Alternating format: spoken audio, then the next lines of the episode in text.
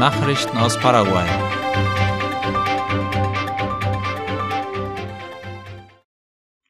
Aufgrund Überschwemmungen ist in fünf Departementen der Notstand ausgerufen worden. In einer außerordentlichen Sitzung hat die Abgeordnetenkammer einen Gesetzentwurf gebilligt, um den Notstand in den Departementen Concepción, Amambay, Boquerón, Alto Paraguay und Presidente Ages auszurufen. Darüber informiert die Zeitung OI. Die Verordnung sieht eine Aufstockung der Haushaltsmittel um etwa 7 Milliarden Guaraníes für jede Departementsregierung vor. Gleichzeitig werden die Maßnahmen mit den verschiedenen staatlichen Institutionen koordiniert, um die am stärksten betroffenen Ortschaften zu unterstützen. Paraguay beteiligt sich an einer Kampagne gegen vermehrte Todesfälle bei Müttern. Die Kampagne nennt sich Cero Muertes Maternas, was übersetzt so viel bedeutet wie Null Müttersterblichkeit.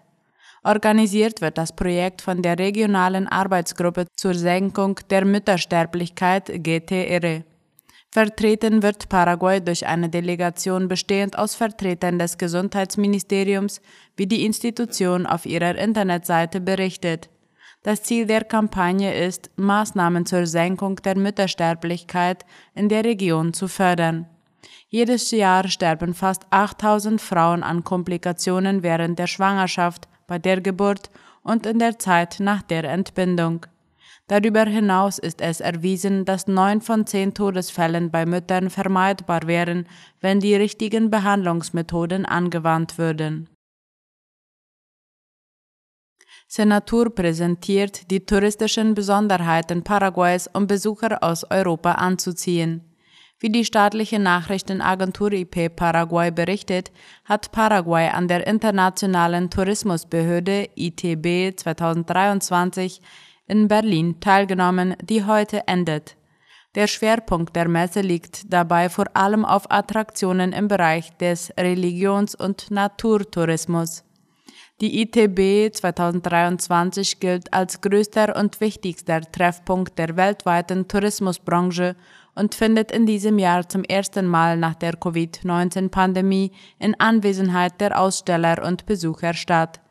Tourismusministerin Sophia Montiel erwähnte in einem Interview, dass sich die europäischen Touristen vor allem für die exotische und teils unberührte Natur Paraguays interessieren. Aber auch religionsbezogene Städten wie beispielsweise die Jesuitenruinen stehen auf der Liste der beliebtesten Reiseziele. Paraguay gehört zu den Ländern ohne umfassendes Versicherungssystem. Das bedeutet, dass ein erheblicher Prozentsatz der Bevölkerung Zugang zu verschiedenen Gesundheitsdiensten hat, während das System aber zahlreiche Lücken aufweist. Darüber berichtet die Zeitung OI. Rosana González vom Nationalen Ärzteverband Sinamed erklärte in einem Radiointerview, dass das staatliche Gesundheitssystem seit mehreren Jahren nicht in der Lage sei, eine hinreichende medizinische Versorgung der Bevölkerung zu gewährleisten. Bei dieser Gelegenheit erwähnte sie beispielsweise den Mangel an Infrastruktur und Ausrüstung. Brasilianisches Fernsehen warnt vor Entführungswelle von Touristen in Ciudad del Este. Der renommierte Fernsehsender Globo warnte laut OI vor einer Welle von Expressentführungen brasilianischer Touristen in Ciudad del Este. Ladenbesitzer und Geschäftsleute befürchten, dass dies ein negatives Image erzeugen und den Tourismus abschrecken könnte. Während der Ausstrahlung einer seiner beliebtesten Nachrichtensendungen zeigte der Sender TV Globo einen Bericht über die Entführung von Brasilianern in der Gegend von Ciudad del Este im Departement Alto Paraná. In dem audiovisuellen Material, das auch Zeugenaussagen einiger Opfer enthält, wird der Modus operandi der Kriminellen enthüllt. Sie geben sich als Touristenführer aus, um brasilianischen Touristen beim Einkaufen zu helfen. Zu einem günstigen Zeitpunkt werden die Touristen dann entführt und zu einem anderen Ort gebracht, wo sie erpresst und zur Herausgabe von Geld gezwungen werden. Ein Mitglied der Handelskammer von Alto Paraná, Ivan Airaldi, warnte vor den Folgen, die diese Warnung haben könnte.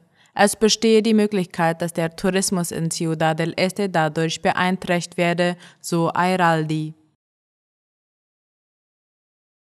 Senat hat eine Studie über Drogenkonsum bei Schülern vorgestellt. Das Nationale Sekretariat für Drogenbekämpfung Senat hat die Ergebnisse der fünften Studie über die Prävalenz des Drogenkonsums bei Schulkindern sowie die Zählung der Behandlungszentren vorgestellt. Darüber schreibt die Zeitung OI. Die Datenerhebung wurde von der paraguayischen Drogenbeachtungsstelle durchgeführt unter der Leitung von Direktorin Alicia Escobar. Für diese Arbeit wurden Informationen zusammengestellt, um die letzte Studie aus dem Jahr 2014 zu aktualisieren. Die Ministerin des Senat, Suli Rolon, betonte, dass es wichtig sei, diese Daten zu veröffentlichen. Damit soll die Wirksamkeit und Effizienz der öffentlichen Maßnahmen zur Vorbeugung und Kontrolle des Drogenkonsums in unserem Land überwacht werden.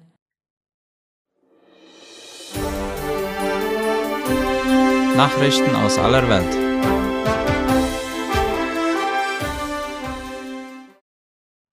Panama und ein kanadisches Unternehmen reaktivieren größte Mine Zentralamerikas. Zusammen mit dem kanadischen Unternehmen First Quantum Minerals FQM hat Panama gestern eine Vereinbarung bekannt gegeben, um die größte Kupfermine wieder zu eröffnen. Laut der Deutschen Welle war ihr Betrieb seit fast drei Monaten aufgrund von Diskussionen über Steuern und Lizenzgebühren zum Stillstand gekommen. Der neue Vertrag hat eine 20-jährige Laufzeit und kann um einen ähnlichen Zeitraum verlängert werden. Die Einnahmen sollen sich auf mindestens 375 Millionen US-Dollar pro Jahr belaufen, heißt es. Der 240 Kilometer von der Hauptstadt entfernte Kupfertagebau gilt als die größte private Investition in der Geschichte Panamas. Er trägt mehr als 4 Prozent zum nationalen Bruttoinlandsprodukt und 75 Prozent der Exporteinnahmen bei. Durch die Einstellung der Aktivitäten in der Mine und im Hafen von Punta Rincon drohte rund 8000 Direktbeschäftigten und Vertragspartnern die Arbeitslosigkeit. Das hatte zu Protesten vor Regierungsgebäuden in der panamaischen Hauptstadt geführt. Atomkraftwerk Saporischia vom Stromnetz abgeschnitten. Das ukrainische Atomkraftwerk Saporischia ist nach Angaben des Betreibers nach einem russischen Angriff vom Stromnetz abgeschnitten. Die letzte Verbindung zwischen dem besetzten Kraftwerk und dem ukrainischen Stromnetz sei infolge von Raketenangriffen unterbrochen worden, teilte Energoatom heute laut der Frankfurter Allgemeinen Zeitung mit. Derzeit läuft das Atomkraftwerk mit Hilfe von Dieselgeneratoren.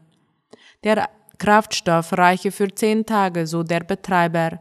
Es handele sich bereits um das sechste Mal seit Beginn des russischen Angriffs vor mehr als einem Jahr, dass das AKW in den Notbetrieb gehen müsse, hieß es. Frankreichs Senat hat für Anhebung des Pensionsalters gestimmt. Ungeachtet aller Proteste hat der französische Senat den entscheidenden Artikel für die von der Regierung geplante Anhebung des Pensionsantrittsalters von 62 auf 64 beschlossen. Wie der ORF schreibt, soll die Debatte über die gesamte Pensionsreform im Laufe des Tages fortgesetzt werden. Gegen die Reform gibt es enormen Widerstand. Bei landesweiten Protesten gingen in den vergangenen Wochen teilweise mehr als eine Million Menschen auf die Straße. Es kam zu landesweiten Streiks. Auch heute soll es Streiks und Proteste geben. Die französische Regierung will mit der Reform erreichen, dass Franzosen länger arbeiten, um ein Defizit in der Pensionskasse zu verhindern. Zudem soll die Mindestpension bei voller Beitragszeit auf 1200 Euro angehoben werden. Die Einstellung von Senioren soll gefördert werden. Brasilien führt Visumspflicht für USA, Japan, Australien und Kanada ein. Latina Press berichtet, dass Brasilien die Visumspflicht für Bürger der USA, Japan, Australien und Kanada wieder einführen will. Das brasilianische Außenministerium wird die Entscheidung am Donnerstag, den 9. März, den Regierungen der vier Länder mitteilen und die Maßnahme später öffentlich bekannt geben. Die Entscheidung ersetzt einen Beschluss der Regierung des ehemaligen Präsidenten Jair Messias Bolsonaro des Jahres 2019. Diese hatte er getroffen, um den Tourismus zu erleichtern. Sie habe allerdings die Fähigkeit Brasiliens geschwächt, mit anderen Ländern zu verhandeln. Studien der brasilianischen Regierung zeigten auch, dass die Auswirkungen auf die Tourismuszahlen minimal waren, obwohl das Auftreten der Covid-19-Pandemie den Aufschwung aufgehalten haben könnte. Dieser blieb jedoch auch in den darauffolgenden Jahren aus. Saudi-Arabien soll Vermittler zwischen Russland und Ukraine werden. Der ORF berichtet von der Bereitwilligkeit Saudi-Arabiens, eine Vermittlerrolle zwischen den Kriegsländern einzunehmen. Der russische Ressortchef Sergei Lavrov weist darauf hin, dass das asiatische Land schon früher zusammen mit anderen Staaten beim Austausch von Kriegsgefangenen zwischen Russland und der Ukraine geholfen hat. Indes kam es in der Ukraine in der letzten Nacht erneut zu massiven Raketenangriffen. In der Region von Zaporizhia wurde außerdem die Stromversorgung präventiv abgeschaltet, was auch das Atomkraftwerk der Region betrifft. Der litauische Militärgeheimdienst befürchtete, dass die Ressourcen des russischen Militärs noch etwa zwei Jahre oder länger reichen könnten. In Chile kam es zu einer Schießerei am Flughafen Arturo Merino Benitez. Latina Press berichtet von dem Raubüberfall auf einen Sicherheitstransporter der Firma Brinks, bei dem gestern Abend sowohl ein Wachmann der Generaldirektion der Zivilluftfahrt als auch einer der Angreifer getötet wurden. Auf dem Fluchtweg hinterließen die Täter vier ausgebrannte Fahrzeuge. Bei dem Versuch, 26 Milliarden chilenische Pesos aus dem Wagen zu stehlen, wurden die mindestens zwölf Kriminellen von der schnellen Reaktion des Personals der Zivilluftfahrt überrascht. Brinks drückte später sein Bedauern über den Vorfall aus und betonte, dass seine Mitarbeiter alle Sicherheitsprotokolle befolgt hätten. Auch der chilenische Präsident Gabriel Boric bekundete seine Solidarität mit den Familien der Opfer.